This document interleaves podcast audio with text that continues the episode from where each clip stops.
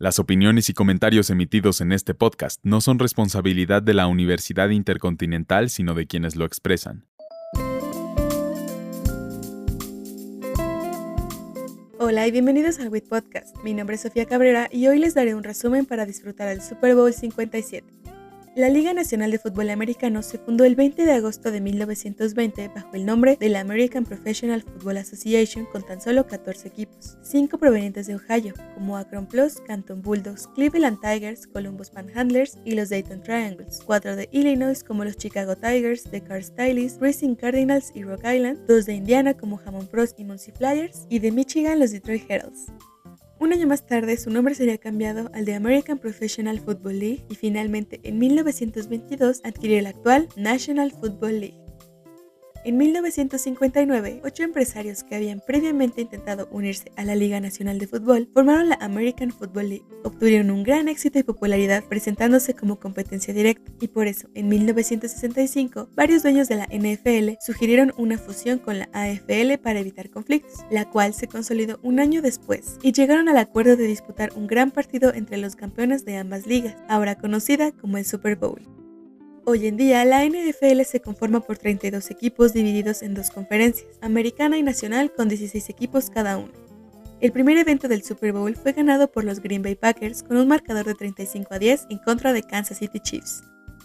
Y hasta el momento de los 56 eventos del Super Bowl desde su creación, los New England Patriots y los Pittsburgh Steelers son los equipos con más títulos al ganar 6 partidos. Le siguen los Dallas Cowboys y San Francisco 49ers con 5 títulos y con 4 campeonatos se encuentran los Green Bay Packers y los New York Giants. La NFL funciona de la siguiente manera. La temporada regular va desde septiembre a diciembre y durante estas 17 semanas los equipos juegan contra rivales dentro de su misma división. Una vez que se concluye esta temporada, se escogen a los mejores 7 equipos de cada conferencia y se realizan los calendarios para los playoffs.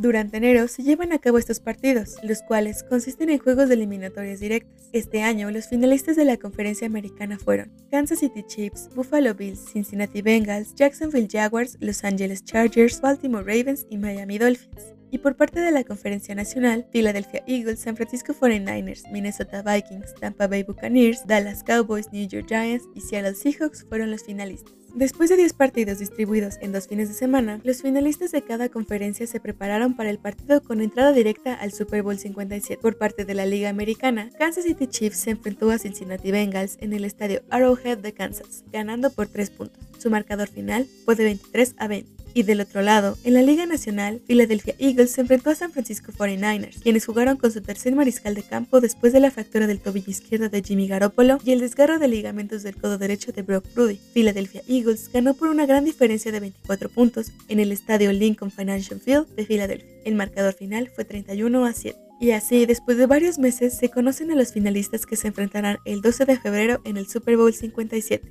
Kansas City Chiefs se enfrentará a Philadelphia Eagles en el State Farm Stadium de Arizona, situado en la localidad de Glendale. Durante el show de medio tiempo, Rihanna hará su regreso a los escenarios después de seis años de no presentarse en vivo. Seth Dudowski, jefe de música de la NFL, publicó en Twitter lo siguiente. Estamos encantados de dar la bienvenida a Rihanna al escenario del espectáculo del medio tiempo del Super Bowl de Apple Music. Rihanna es una artista única en una generación que ha sido una fuerza cultural a lo largo de su carrera.